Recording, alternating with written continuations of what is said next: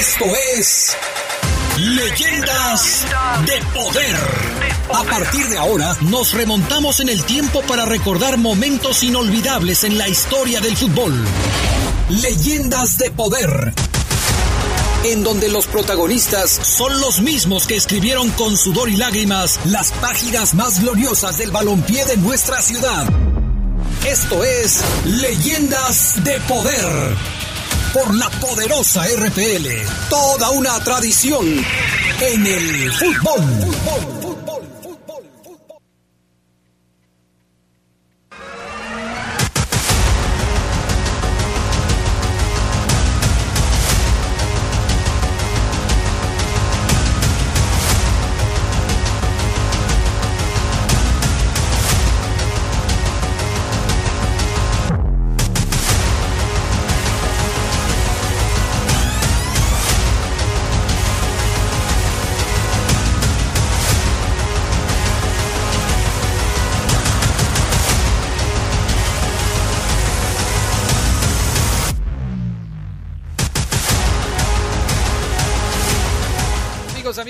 Muy buenas noches, bienvenidos a Leyendas de Poder. Estamos entrando un poquito más tarde por el informe de gobierno del el gobernador del estado, Diego Sinue Rodríguez, pero ya estamos aquí listos para llevarles a ustedes todo lo que tenemos planeado para esta noche aquí en Leyendas de Poder. Gracias por acompañarnos, Brian Martínez en la cabina máster, Jorge Rodríguez Sabanero en el estudio de deportes. Gerardo Lugo Castillo, ¿cómo estás? Muy buenas noches. Adrián Casejón Castro, buenas noches a la buena gente de Leyendas de Poder. Bien, aquí, bienvenidos a esta hora de nostalgia futbolera. Todavía yo sufriendo con el mucho calor. Muchísimo calor, pero ya te prendí el aire acondicionado. yo espero que te recuperes pronto. Deportes Chuy Sport contamos con gran surtido de artículos deportivos, balones, guantes, espinilleras y extensa variedad de trofeos. Diseñamos uniformes deportivos a tu agrado. Visítanos en Romita 605 Colón Industrial o pide informes al 477-564-8143. Deportes Chuy Sport, atendido por su propietario Ulises Huerta. Bueno, si te parece, mi estimado Brian Martínez, y sin más preámbulo, creo que es tiempo de irnos a la cápsula del tiempo. Hoy nos vamos al año de 1982. Año de 1982 para que vayan haciendo memoria de qué estaba pasando en sus vidas en el año de 1982. Escuchemos esto. El tiempo tiene la curiosa condición de que muchos de nosotros quisiéramos viajar a través de él para conocer qué nos depara el futuro, pero también para volver a vivir momentos inolvidables. Por eso en Leyendas de Poder creamos nuestra propia cápsula del tiempo. Cierra los ojos, aguza tus oídos y prepárate para viajar con nosotros. Para viajar con nosotros.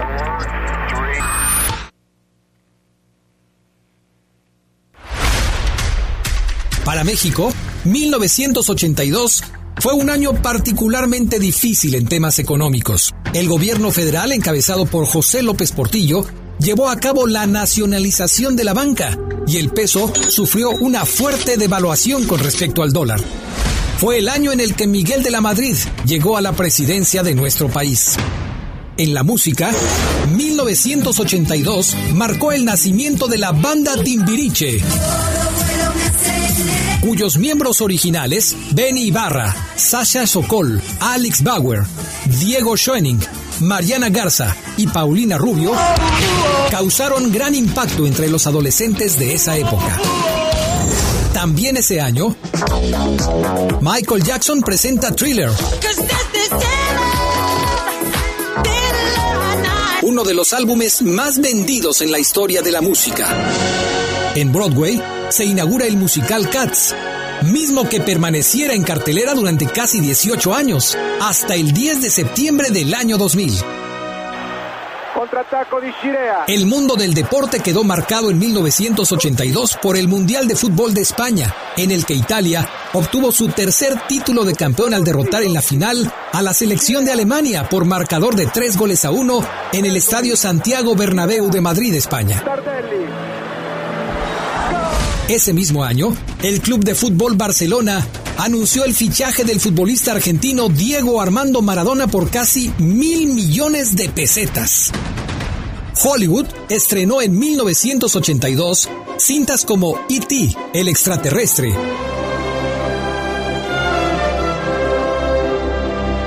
y Poltergeist, Juegos Diabólicos. Mientras que en México se exhibía El Barrendero. Y soy barrendero, me gusta limpiar. La última cinta realizada por el gran mimo de México, Mario Moreno Cantinflas. Ese año se perdía en un incendio gran parte del acervo de la Cineteca Nacional. Cintas únicas desaparecieron para siempre, provocando una pérdida cultural incalculable. 1982 fue el año en el que el escritor Gabriel García Márquez ganó el Premio Nobel de Literatura y también el año en el que apareció el CD, el disco compacto que reemplazó al cassette para almacenar música. Era 1982, el año de la Guerra de las Malvinas entre Argentina y el Reino Unido, conflicto armado que en solo dos meses dejó cerca de mil muertos, la mayoría argentinos, y de la erupción del Chichonal, volcán en Chiapas que estuvo inactivo por siglos. 1982. 1982. El Club León tuvo una de sus muchas crisis y estuvo a punto de descender. Sin embargo, la llegada del húngaro Arpad Fekete logró salvar al equipo. León terminó la campaña con 27 puntos producto de 6 triunfos, 15 empates y 17 derrotas, ubicándose en el sitio 18 de 20 equipos. Era 1982, hace 40 años.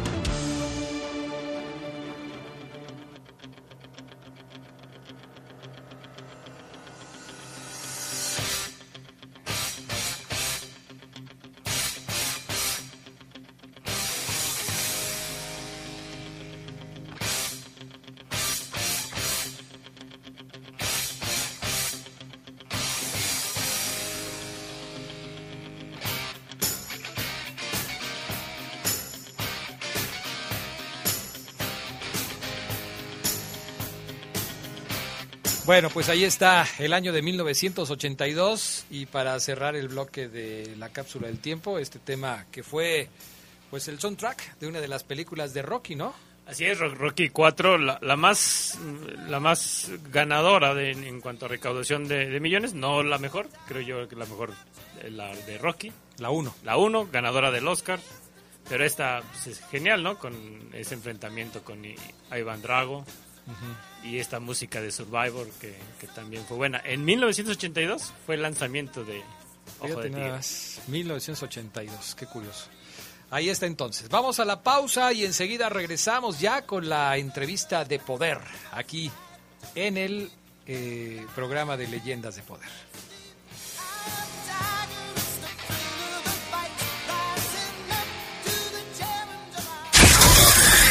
Sigue con nosotros. Esto es Leyendas, de Poder. Leyendas de Poder. En Deportes Chuy Export. Contamos con un gran surtido de artículos deportivos, malones, guantes, espinilleras y una extensa variedad de trofeos. Diseñamos uniformes deportivos a tu agrado. Visítanos, Romita 605 Colón Industrial. Informes 477-564-8143. Deportes Chuy Export.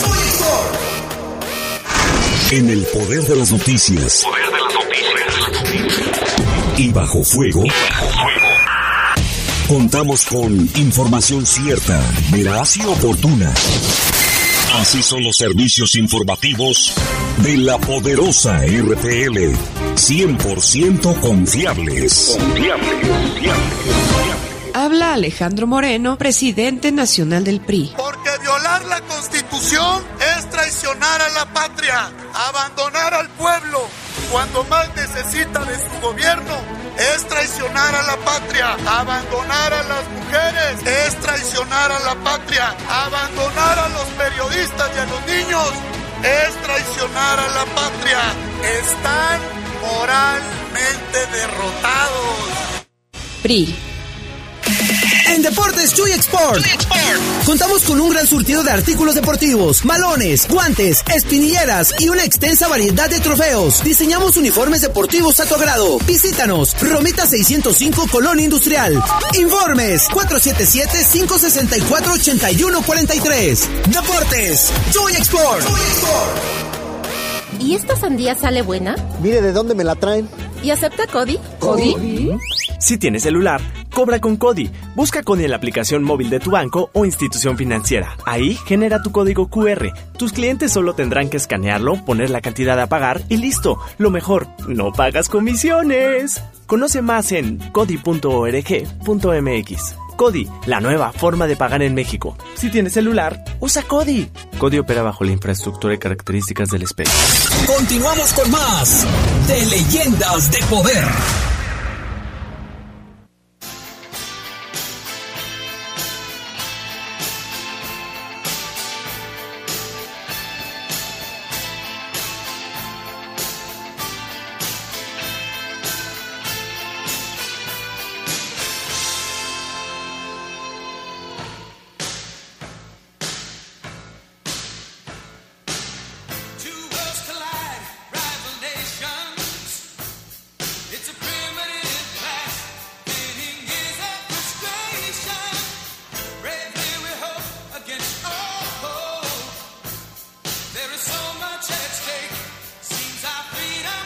Bueno, pues ya estamos de regreso. Gracias a las personas que ya nos están mandando sus mensajes. Recuerden 477-718-5931, el número de WhatsApp de Leyendas de Poder.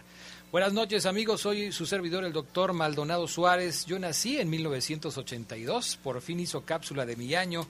Escribo los miércoles para felicitarlo por la cápsula del tiempo y hoy no es decepción. Qué gran trabajo. Fuerza Rayos. Pues gracias, mi estimado doctor Maldonado. Le atinamos, ¿no? 1982. Entonces, ¿qué? ¿Cuántos años estás cumpliendo?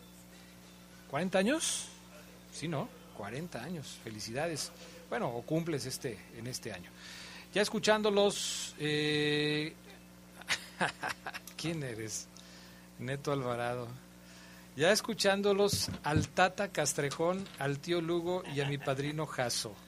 Mándenos eh, saludos a don Paco, a Charolo, a María y a mí, su pollo, el pegador. Gracias. ¿Qué, qué es mejor, ser padrino o ser tío? O ser tata. O ser tata.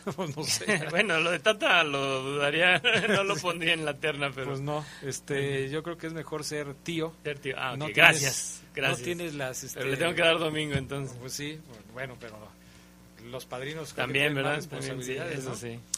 Bueno, en Deportes Chuy Sport contamos con gran surtido de artículos deportivos, balones, guantes, espinilleras y extensa variedad de trofeos. Diseñamos uniformes deportivos a tu agrado.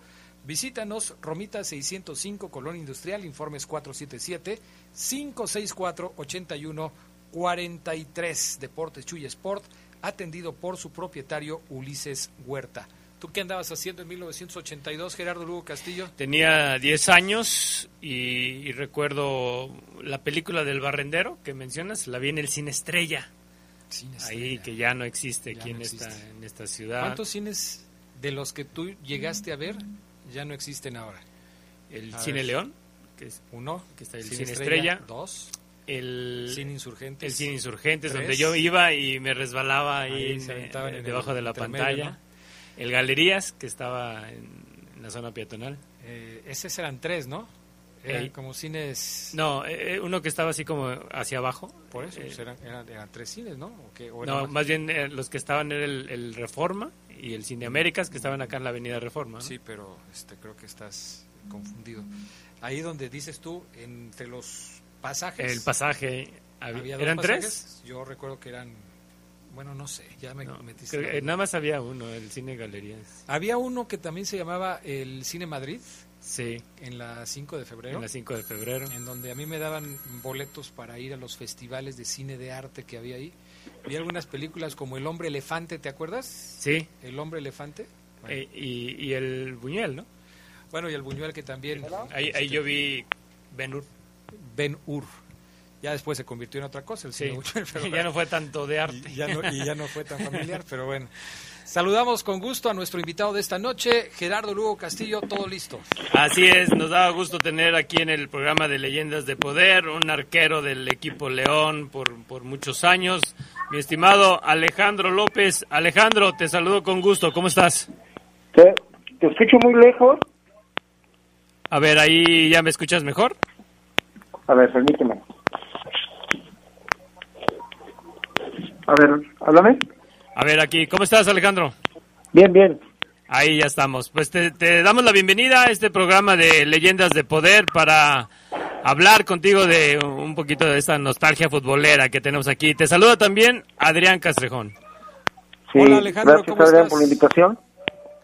Gracias, gracias eh, Alejandro por tomar esta llamada y por eh, pues platicar con nosotros de lo que ha sido tu trayectoria dentro del fútbol.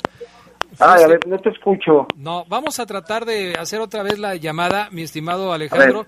¿Sabes qué, mi estimado Brian Martínez? Eh, yo creo que si quieres lo, lo tratamos de ubicar desde acá, desde el teléfono de, de acá de, del estudio, para ver si tenemos una mejor respuesta. Así es que permíteme tantito.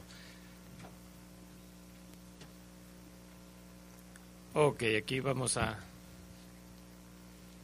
Vamos a entablar comunicación con Alejandro López, portero del conjunto de los Esmeraldas en una etapa crucial del cuadro de los verdes, así es que vamos a, a platicar con él ya en cuanto tengamos la posibilidad. Aquí ya estamos, ya nos escuchas Alejandro.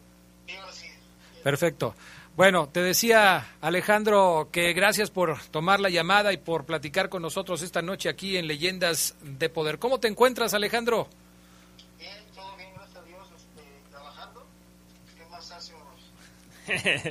Eso sí, pues Alejandro, programa que, que abrimos espacio para que recordemos junto con ustedes eh, pues esas épocas donde ustedes estaban en la cancha ahí matándose en defensa de la playera, en este caso de la playera Esmeralda, pero antes de eso, pues queremos que nos digas cómo fue que, que te dio el gusto por eh, jugar fútbol.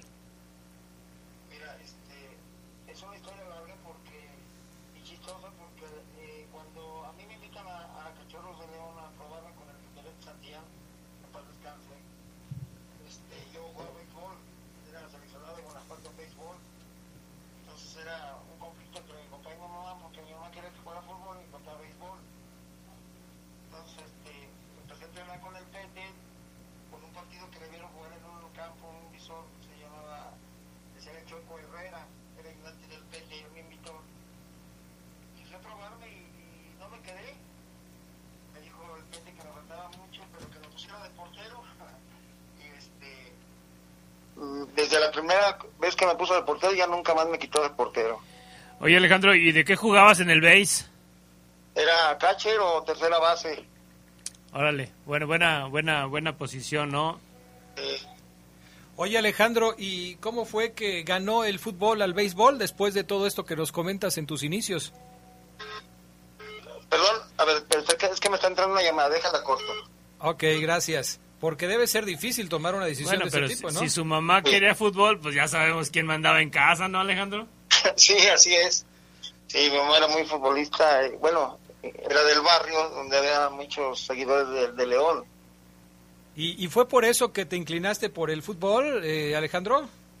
Sí, no, lo que pasa es que, que cuando empecé a entrenar, pues yo la mera verdad, yo le decía al Pete que no, porque pues no sabía caer. Me dice, aquí va a aprender, no se preocupe. Yo tenía idea de más o menos cómo ca- caer, pero no, no, de portero. Porque dolía mucho. ¿Qué, qué, este, ¿Qué trabajabas para mejorar tu técnica siendo eh, un deportista que no habías practicado esa posición? ¿Cómo, ¿Cómo fue que llegaste a convertirte en un portero profesional? Mira, es algo muy chistoso porque empiezo a entrenar con el Pete y pues la mera verdad es, eran unas, unos entrenamientos muy duros, pero era como un reto para mí, este, tengo que enseñarme a caer al lado derecho o al lado izquierdo, meter las manos. Y fíjate que hay una anécdota con el profe Buse, cuando llegó aquí a León me vio entrenar y me dice, pocos porteros tienen una técnica para caer a los dos lados muy bien, dice, tú lo haces muy bien a los dos lados y es raro, es raro, dice, pero porque me, me preguntó a qué se debe, no, pues el pete te ponía morado si no hacías los ejercicios. Y entonces, pues, eh, como que de a fuerzas, ¿no? Sí, sí, este, te digo, fue algo muy chistoso. Este, empecé, en 15 días me dice el Pete, oiga, traiga las fotos. ¿Cuáles fotos? Le digo, pues, ¿para qué? Dice, es que aquí hay una liga que se llama Interclub y jugamos los domingos, 8 y 10 de la mañana. Ah, pues se las traigo.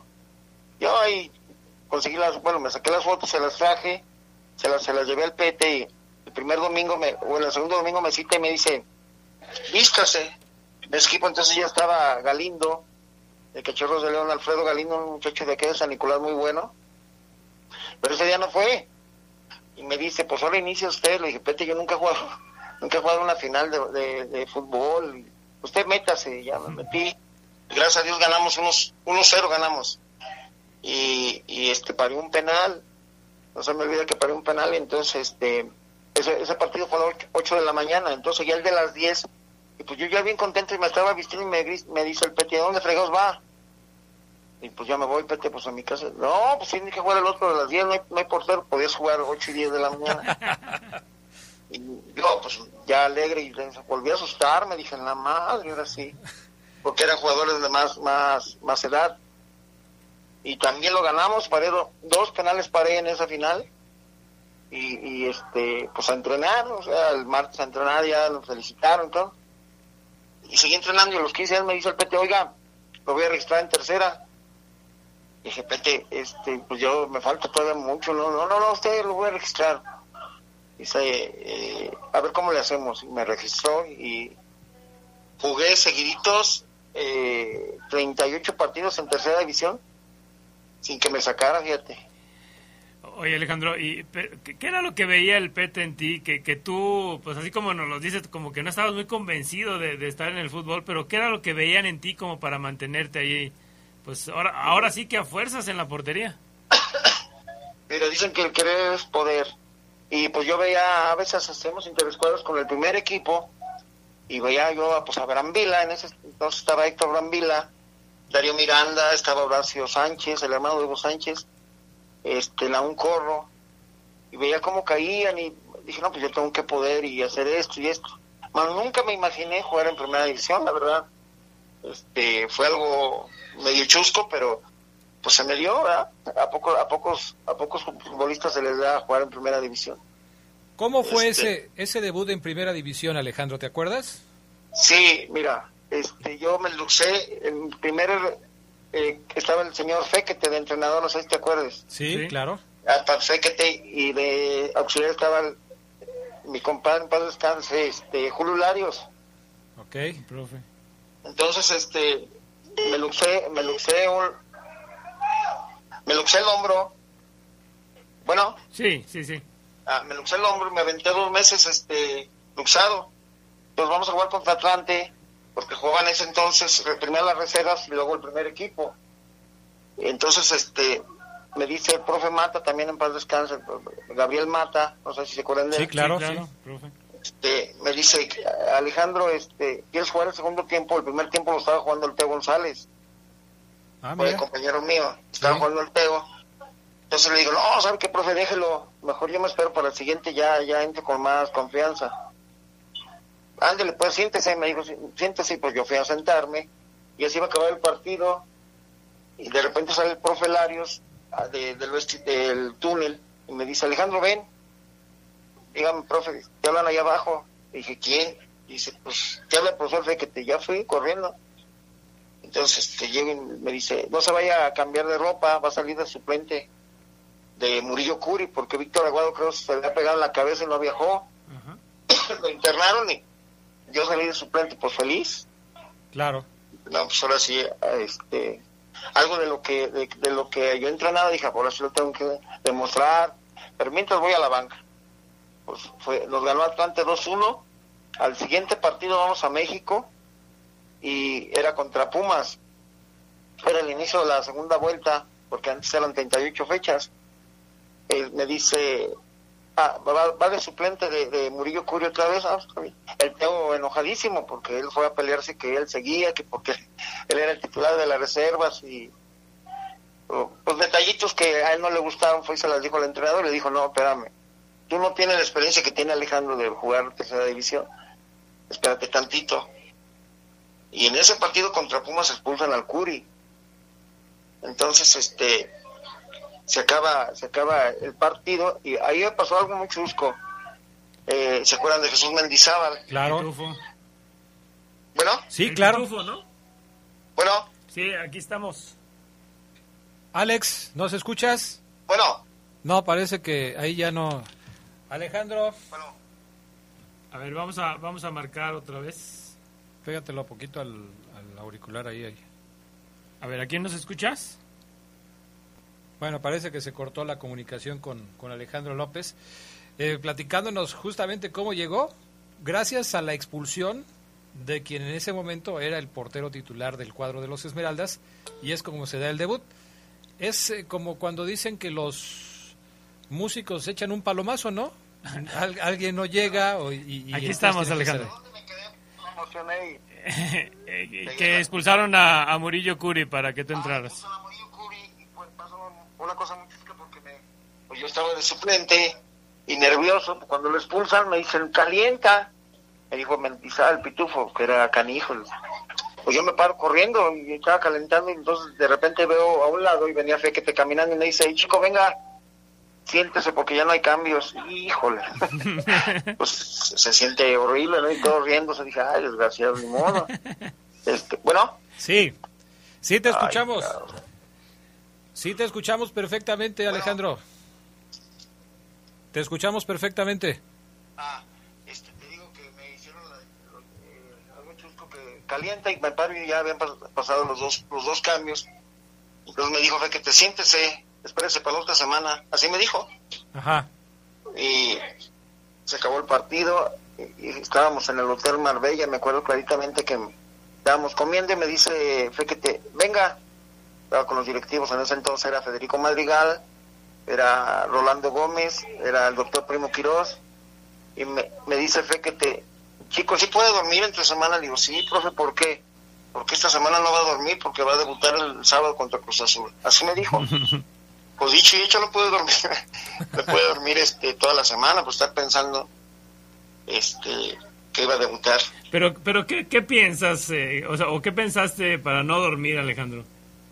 Es que eh, en un portero es muy diferente que un jugador de campo. El jugador de campo saca los nervios corriendo, peleando, luchando. Y en un portero, si no te llegan balones, estás muy nervioso, no la vaya a regar, no se me vaya a ir.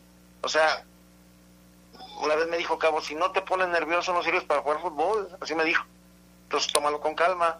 Y si yo bueno ocho veces que soy campeón goleador y, y esto me pongo nervioso, eso me ayudó de algún modo. Y debuté contra Cruz Azul, gracias a Dios me fue bien y jugué ocho partidos seguiditos sin recibir gol. La prueba está que estuve en la terna del novato del año Claro. eh, con este García Aspe, él fue el que ganó. De acuerdo. Oye, Alejandro, ¿algún antecedente en tu familia que haya sido futbolista o tú fuiste el primer futbolista en, en tu familia en llegar a la primera división? No, mira, tuve un tío que jugó en el León del barrio, se llamaba Rodrigo Cervantes. Ajá. Estuvo en los tiempos de Bataglia, Conrado. Sí, O sea, él, él ya jugaba en el León, era mi tío. sí.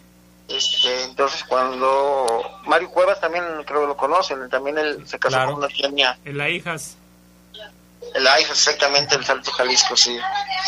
Perfecto. Pero, sí, te digo, pero, este, pues mi tío me daba consejos, él, él ya había pasado su, su época, pero aún así me daba consejos. Y me decía, aquí no hay otra más que darle, darle con todo el entrenamiento para que te vayas puliendo. Y dicho y hecho, pues, si no entrenas duro, pues no llegas. Yo hoy, hoy en día oigo que, que le pidieron dinero a tal jugador, no es cierto. Si no tienes cualidades, ¿cómo te van a pedir dinero? Oye, sí, Alejandro, eh, después de ese partido contra Cruz Azul, que es tu debut, y de los ocho partidos sin recibir gol, ¿qué fue con lo que pasó con la carrera de Alejandro López? Lo que pasa que este se acabó, se acabó, jugué ocho partidos seguiditos y luego hubo un des- eh, descansaron a Víctor Aguado porque ya había regresado, era mi suplente. Y nos tocó en la liguilla, nos tocó UDG, el primer partido, no sé si se acuerdan. Este, UDG, entonces pues yo, como acabé jugando, me dice, me- eh, yo dije voy a ser titular con la liguilla.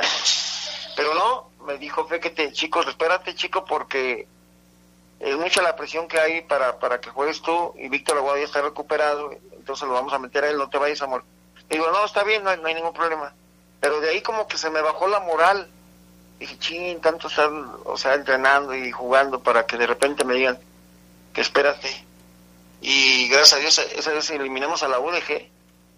Aquí quedamos 3-3 y ya ganamos en penales, no sé si se acuerdan Sí. con, con gol de Pepe Ruiz al último, un penal. Bueno, fue, hubo, hubo penales pues. algo, algo, pues, no se olvida. Claro. Sí, Ale- Alejandro, después, bueno, eh, eh, llegan a esa semifinal contra Pumas, pierden. Eh, pasan los años, el León desciende y, y mucho se recuerda el equipo que formó el León para tratar de regresar pronto a la primera división y que era un equipazo, ¿no? Entre ellos estabas tú. Sí, mira, lo dirigía Pedro García y, y Julio Larios, mi compadre. Este, llegamos a llegamos a la final con Cobra de Ciudad Juárez, ¿no? ¿se, se acuerdan de ese partido? Sí, claro. Tercer partido que jugamos allá en Ciudad Juárez y quedamos 0-0. Luego eh, regresamos aquí y nos empatan en el último minuto a un gol. eh, y nos vamos a un tercer partido a México y allá perdemos 1-0. Y este, siendo un equipazo, fuimos el equipo más goleador, el menos goleado, este, pero no, no nos alcanzó. Muy bien, pues me parece que eh, a veces así es el fútbol, las cosas de repente no salen. ¿Qué te, qué te acuerdas de, de esa etapa en el ascenso, Alejandro? Eh, de las dificultades, pero después de, de, de las alegrías que, que se tuvieron. Mira, la verdad es que, es que sí se recuerda, por decir recuerdo esa esa esa final que perdimos con Cobra Ciudad Juárez, pero también este una alegría muy grande cuando le ganamos a Inter de Tijuana. Yo jugué toda la temporada y la liguilla no la jugó, la jugó Leonel Ortiz. Y éramos 18 jugadores de aquí de León, si no mal lo recuerdo. Eh, éramos sí, 18 jugadores de aquí de León, pero no nos pagaban y, y era de, oye, invítame a comer, invítame unas tortas.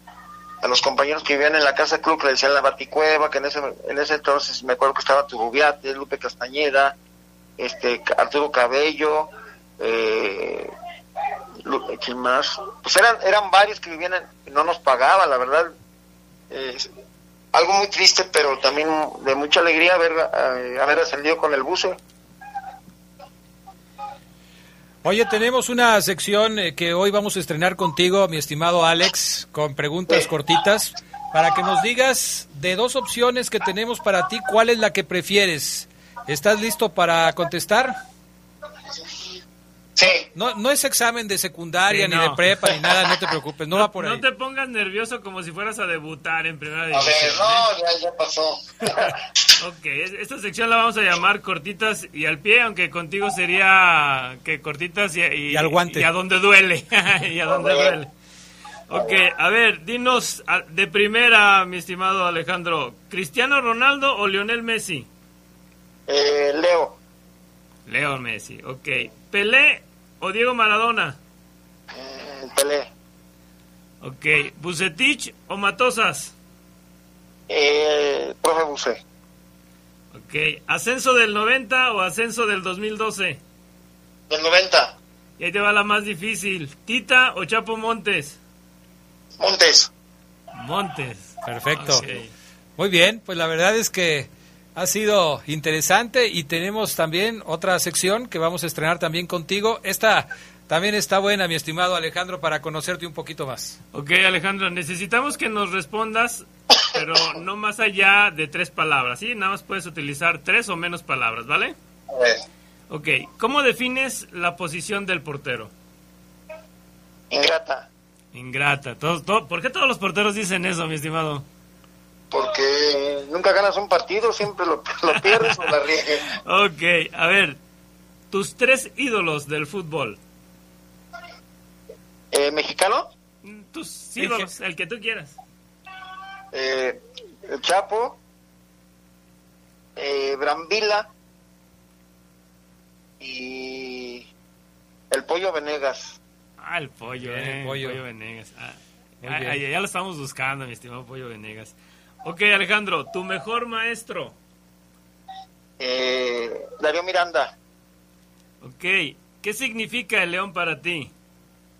eh, pues amor, Muy bien. Ok, y ahí te va la última. Tu recuerdo del gol de Enrique Guzmán. Híjole, no, es más feo. Yo pensé que ibas a decir hijo de su. No, no. Perfecto. Alejandro López, portero del equipo de los Esmeraldas de León, nos ha dado mucho gusto platicar contigo esta noche. La verdad es que se tienen buenos recuerdos de ti como arquero de los Verdes. Y agradecemos, por supuesto, que nos hayas tomado la llamada para Leyendas de Poder aquí en La Poderosa. Sí, muchas gracias y les hago una invitación que vengan aquí a la cancha que manejo, se llama La Fiera. Este, por ahí luego le, le dije que a ver qué día vienen para, para echar una cascarita. La cancha, nueva, está preciosa. ¿En la cancha La Fiera? Sí, La Fiera está en la colonia Las Huertas, hasta mero arriba. Es un cerro que se desgajó. Ahí acabo de estar yo ayer, precisamente. Ahí, estu- ahí estuve yo ayer, precisamente, fíjate. Estaba sentado que me dijiste que te habían cobrado el estacionamiento. Ándale. ¿Ya Sí, ves? nomás que no, no- no- como que no me conoces, ¿verdad? No te ubiqué, Ah, sí, sí, pero ahí está la cosa. Perfecto, pues nos vemos Ah, pronto pues porque para acá para echar cáscara. por ahí nos vemos seguido, seguido nos vamos a ver Alejandro. Sí. Muchas gracias. Cuídate mucho. Gracias, Alejandro. Sí, saludos. Hasta Saludos, luego, bye. Vamos a la pausa, regresamos con más de Leyendas de Poder a través de La Poderosa.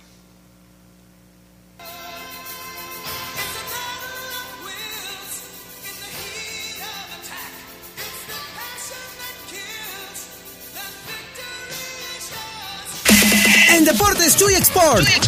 Contamos con un gran surtido de artículos deportivos, balones, guantes, espinilleras y una extensa variedad de trofeos. Diseñamos uniformes deportivos a tu agrado. Visítanos, Romita 605 Colón Industrial. Informes 477-564-8143. Deportes Chuy Export. Sigue con nosotros. Esto es Leyendas de Poder. En Deportes Chuy Export. Contamos con un gran surtido de artículos deportivos, balones, guantes, espinilleras y una extensa variedad de trofeos. Diseñamos uniformes deportivos a tu agrado. Visítanos, Romita 605 Colón Industrial. Informes 477-564-8143. Deportes Chuy Export.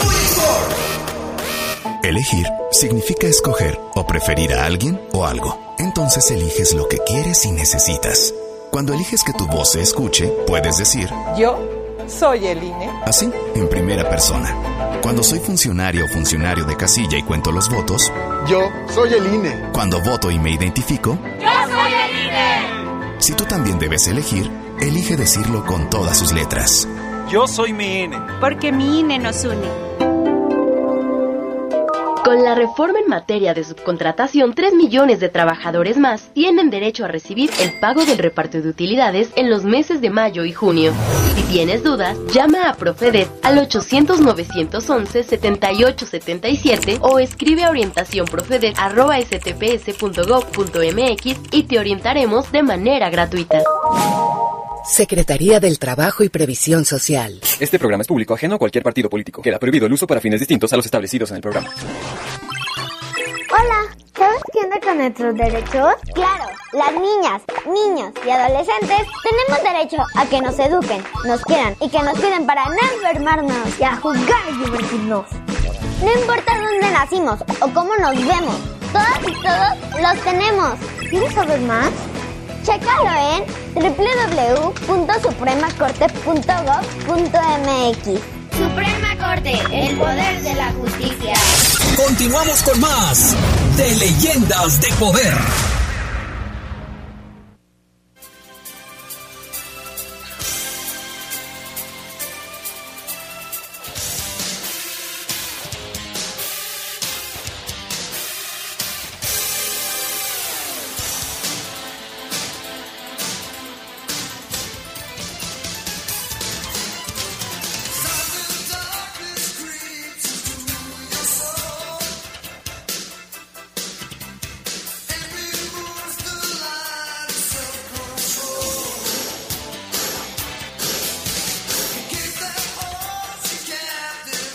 Bueno, pues ya estamos de regreso con más de Leyendas de Poder. Vamos a entrar de lleno a la sección de los relatos de poder con nuestro buen amigo Ricardo Jasso Vivero. ¿Cómo estás, mi estimado Ricardo? Muy buenas noches.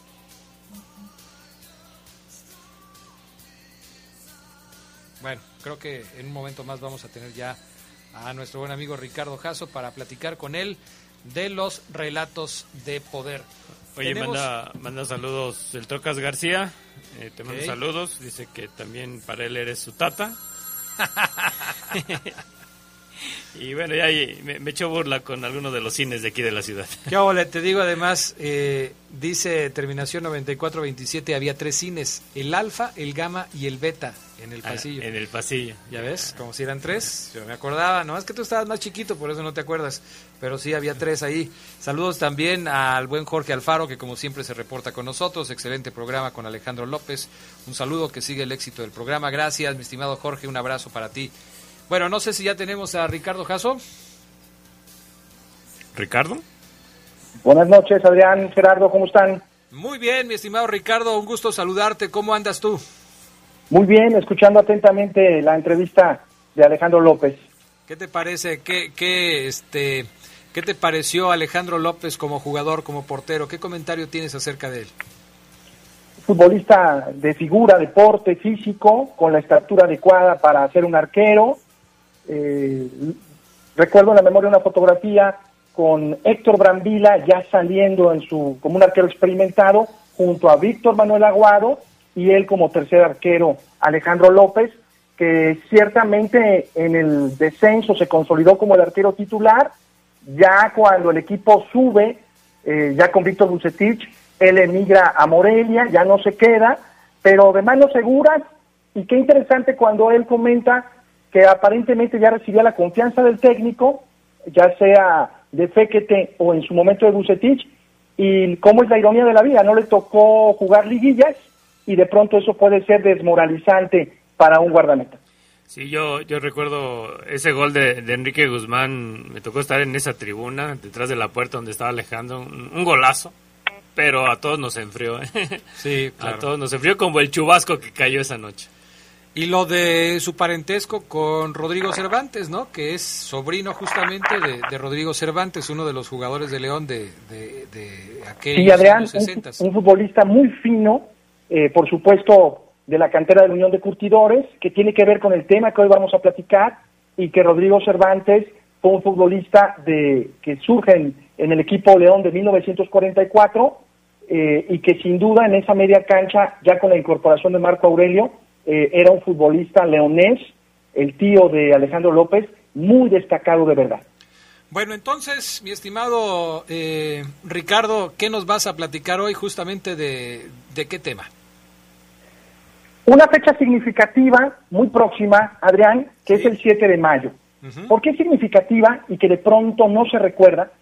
Porque nos remontamos al 7 de mayo de 1944, cuando el conjunto representativo de la ciudad, en ese entonces el Unión de Curtidores de León, Guanajuato, que era el nombre completo, la abreviatura Unión León, ya tenía la autorización para ingresar a la Liga Mayor y especialmente en el torneo de Copa, que fue el primer eh, eh, certamen en el cual el equipo verde y blanco disputó, ya en Liga Mayor, en Liga Profesional, al final de la temporada 1943-44, y la mayoría de los integrantes eran obviamente provenientes de la Unión de Curtidores, algunos de la selección Guanajuato que habían participado un año antes en el Campeonato Nacional en Veracruz, y la base curtidora tenía futbolistas como los arqueros eh, Elpidio Lagriga Sánchez, Jesús Mendoza Rivas, Pepe Cortés, por supuesto Rodrigo Cervantes, el tío de Alejandro López, nuestro entrevistado del día de hoy,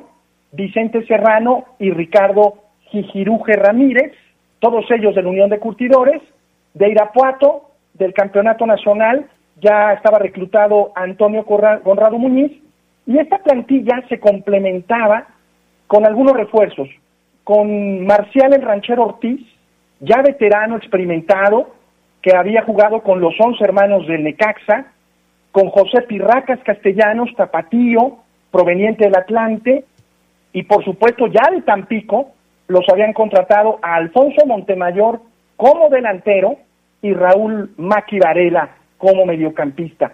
Y ya también tuvieron sus dos primeros extranjeros, este Unión León de mayo del 44, eh, con dos costarricenses, con Antonio Campos y con Duilio Dobles. Y el técnico era un español. El primer técnico de este equipo, que a veces se recuerda poco, fue el señor Joaquín Fuente, un poco en el contexto de este 7 de mayo de 1944. Ricardo, eh, el nombre era Unión León por el origen que ya, ya comentas y que ya sabemos, pero ¿cómo, fue el uniforme de ese equipo? ¿Cómo era? Era basado en, en lo que era la selección Guanajuato, era verde, el, el, eh, el uniforme principal, y tenían un segundo uniforme eh, en la mitad verde y la mitad blanco, eh, pero de forma vertical. Es un uniforme que también utilizó el Club y un escudo donde las fotografías no dejan ver, al menos a su servidor, cómo era ese escudo, porque no era el escudo de, la, de armas de la ciudad todavía, eh, el, el pantaloncillo en blanco y las calcetas en verde, Gerardo. Pero no tenía tampoco eh, un escudo similar al del Unión de Curtidores con, con la piel que aparece ahí. O sea, no era ni el escudo de armas de la ciudad, ni tampoco la silueta de, de, la piel que tiene eh, registrado el Unión de Curtidores. Tampoco, Adrián. El escudo de armas ya lo adoptan eh, ya cuando eh, meses después, en agosto, debutan en Liga Mayor y uno en la cuarta, quinta jornada ya adoptan el escudo de armas tampoco el de la figura de, de, un león, sino un escudo que, que las fotografías nos ayudan mucho, ojalá luego podamos tener acceso a una con mayor fidelidad para saber cuál era ese escudo de este equipo del 7 de mayo de 1944, oficialmente en Unión de Curtidores de León, Guanajuato, después cambiará su nombre a León FC, pero es el mismo equipo, es la misma franquicia, y ese 7 de mayo León debuta, o Unión León debuta visitando al Atlas en el estadio del Paradero. El primer rival, en, profesionalmente hablando, en la Copa del equipo León fue el Atlas. Otro dato que no debe ser menor, eh, el grupo era un grupo de tres, donde lo integraban Guadalajara y los rojinegros del Atlas. Obviamente un equipo León con muchos novatos, ya escuchamos un poco la integración de la plantilla, pero la mayoría de los futbolistas no tenían el roce profesional y obviamente los resultados no fueron los esperados. Eh, al medio tiempo, el equipo León perdía 2 a 0. El primer gol que recibe este equipo fue al minuto 36 de Antonio El Niño Flores, quien le anota al primer portero de este equipo, que fue el Pidio La Gringa Sánchez. Ubicamos todos, obviamente, a Miguel Armando Rugilo, guardameta que el 20 de agosto debuta contra el Atlante, pero el primer arquero oficial es un leonés, el curtidor, el Pidio, la gringa, la gringa Sánchez.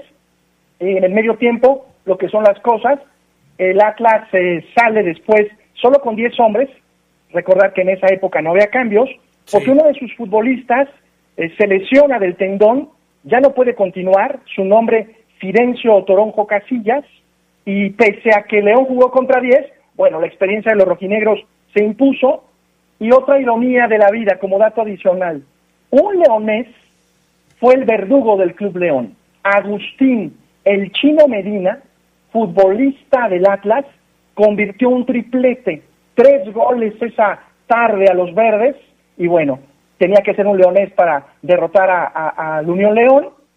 Y otro dato también importante, significativo, todos recordamos y tenemos en la mente el 20 de agosto, el primer gol de León en Liga, por supuesto, a Ángel el Viejo Fernández. Pero en la Copa, el primer anotador al minuto 60, con un tiro de media distancia, fue José El Palitos Ramírez, un joven eh, curtidor que la historia de pronto le hace muy poco homenaje, de pronto porque en la Copa se perdieron la mayoría de los partidos, pero yo creo que la gente debemos recordar a José Ramírez como el primer anotador oficial en Copa del conjunto León. El marcador final fue desfavorable, un 5 por 1 en contra. Y, que no hace mucho falleció, ¿no? Yo platicaba con, me platicaba la historia del, del palito, este, el doctor Primo Quirós, y, hacía esa, esa mención, fíjate, que, que, tú, que tú haces la observación, mi estimado Ricardo, de, de que no se le hace mucha justicia o no se le hizo mucha justicia a este jugador. Exacto, Gerardo, y de verdad eh, el doctor Quirós tiene toda la razón porque de pronto la historia es más fácil asociarla con éxitos, con triunfos, como fue el 20 de agosto del 44, pero en este inicio de la Copa del 7 de mayo se pierde, después se reciben goleadas del Guadalajara, Eh, no obstante, José Ramírez, José Palito Ramírez, fue el, el primer eh, eh, anotador del Club León. Y recordemos un poco ese once inicial. Eh, en la portería estuvo el Pidio Lagrica Sánchez, dos defensas, como se jugaba en esa época, con Ricardo Gijiruje Ramírez y Marcial El Ranchero Ortiz, dos mediocampistas, Raúl Maqui Varela y José Castellanos, el Pirracas. En los extremos estaba Benigno Leiva y uno de los costarricenses, Duilio Dobles. Eh, como interiores, como armadores, estaba por supuesto Vicente Serrano y José Ramírez, el Palitos, el que hizo el gol. Y en la delantera, eh, Alfonso Montemayor y Antonio Campos, el otro costarricense. Oye, hubo entonces, de acuerdo a los datos que nos estás proporcionando eh, y, checando las alineaciones de esos dos partidos, lo que pasaba en la Copa y lo que sucedió el, el- en agosto del 44 en el, aquel partido contra el Atlante, sí hubo muchas modificaciones en el plantel, ¿verdad?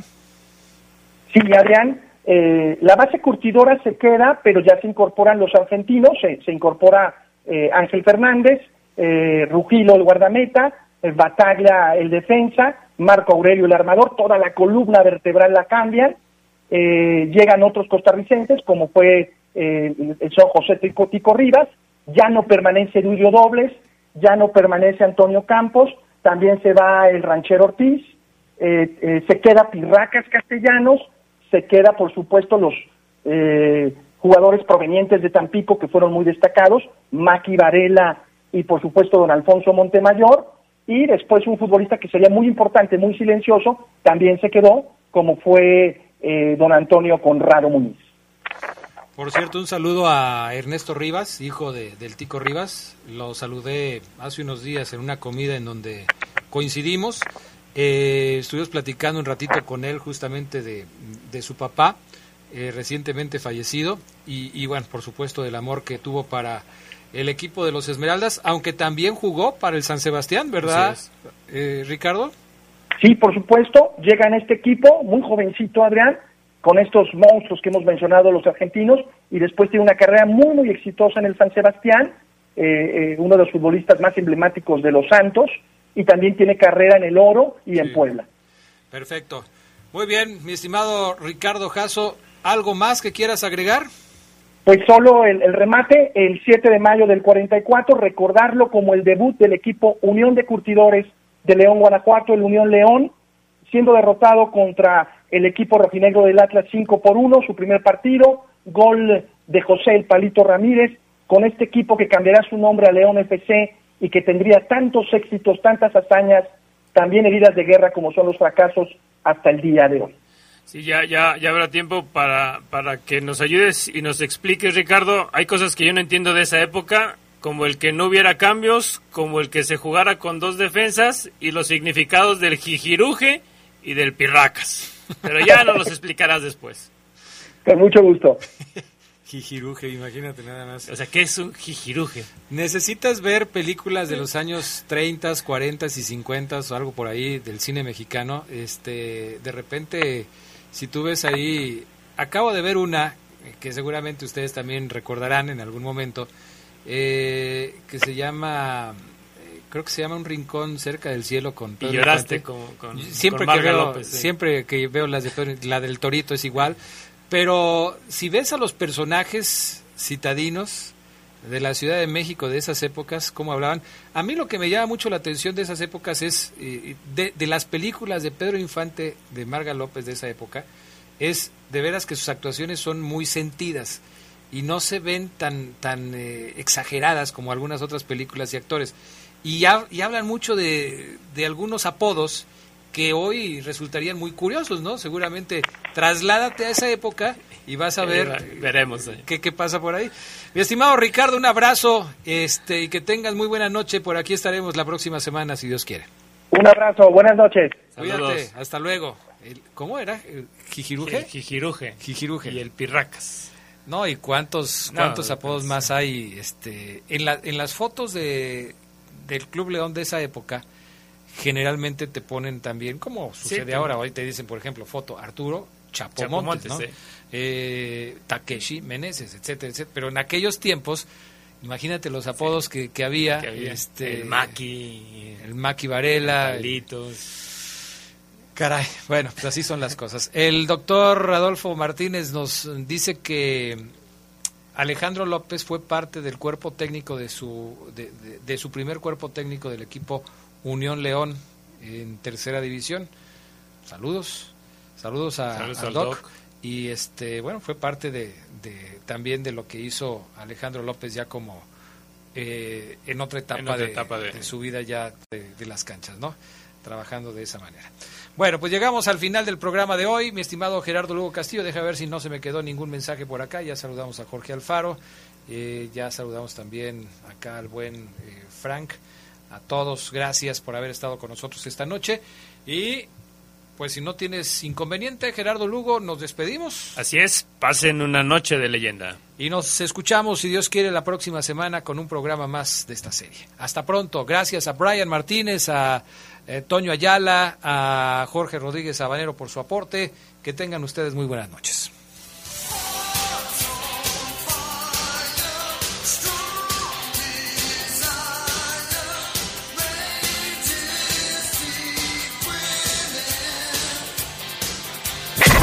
Esto fue. Esto fue. Leyendas de Poder. Leyendas de Poder. Por hoy ha sido todo, pero la próxima semana regresamos con más historias de los protagonistas que le dieron brillo al fútbol leonés.